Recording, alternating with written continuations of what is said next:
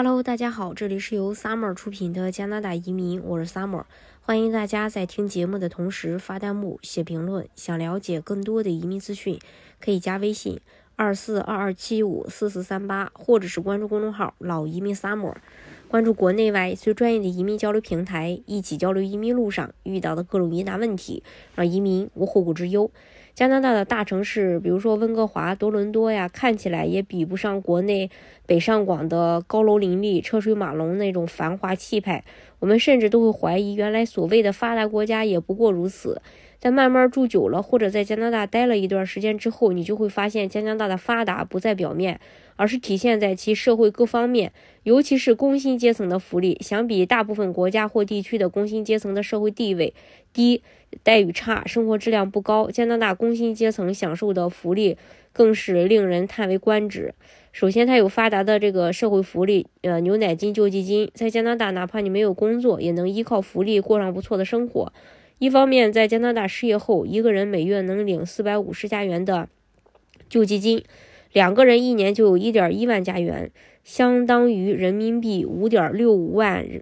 呃左右。另一方面的话，嗯，是依靠牛奶金，因为他生了三个小孩，他们生这个三个小孩的话，联邦政府和省政府每年发给每个小孩的牛奶金有九千加元，三个的话就二点七万加元了。另一方面，加拿大对这种低收入家庭有各项补贴。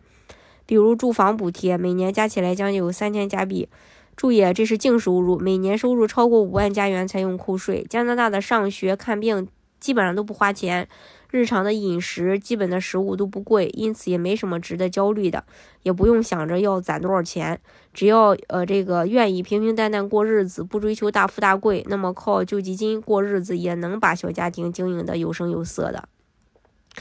还有就是生育津贴。发达国家鼓励生孩子，它不是一天两天了，而且给到了实实在在的好处。比如加拿大的生育津贴也属于就业保险的一部分，包括母亲生产津贴和育儿津贴。生育津贴最多可领取十五周的工资，生产津贴的话可以领取三十五周的工资。根据生育的实际情况，领取的补助金总额不变，但产前假最多可以休假三个月，产假后休假时。呃，他的时间啊，可以最多延长到一年半，生个孩子几乎有近两年的时间待产育儿，而且能领取整整五十周的工资。爸爸妈妈都可以申请这个休育儿假，总时间不变，但两个人都可以申请。同时呢，公司不能因为怀孕而解雇员工，产假员工继续保有其退休金和医疗计划，并于产假结束后可以返回原工作岗位。这个确实从经济和就业两方面保障了职场女性的生育权，缓解了生育压力。工资待遇方面的话，首先呀，薪资方面，加拿大最低时薪十四嘛，每天工作十八小呃呃，工作是八小时，一周工作五天，如果有加班也会支付相应的加班费。这样算下来，在加拿大工作月薪至少在三千一百四十八加币，而且根据二零一八年加拿大官方的数据啊，人均。月薪就是五千加币，现在都二零二二年了，这个，呃，收入会更高。另外，下班后时间自由，在加拿大，即使是销售岗位，下班后也不用应酬。还有假期，孕妇的产假长达一年半，其中将近一年的工资都照发。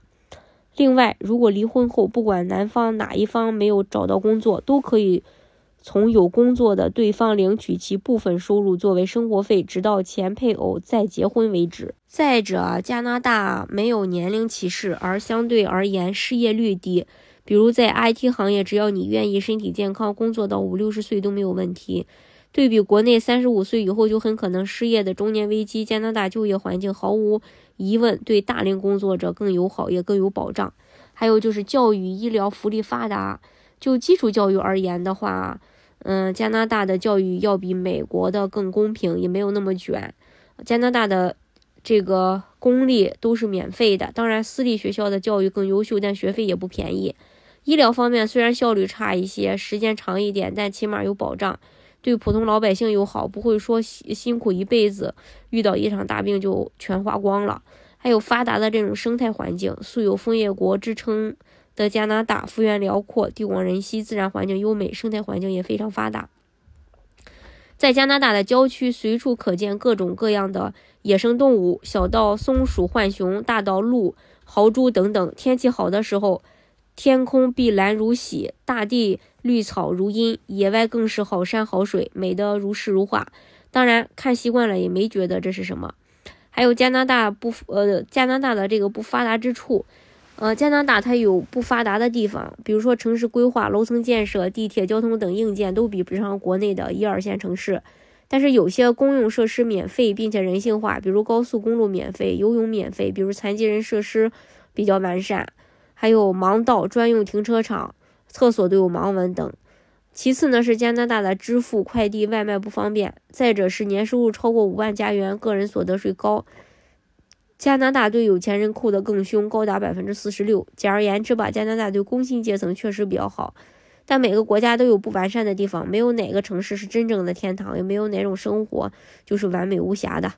在加拿大这边，你不需要这个苦拼苦斗的精神，只要心平气和，一家子守在一起，其实是很温暖、很容易过日子的。老人也不吃亏，就老实人他也不吃亏。在加拿大，每天工作八小时，然后每天工作五天的普通体力工，一个人上班就能实现全家生活保障，并且还能存下钱来。另外，在加拿大成长，孩子的成长不用那么紧张，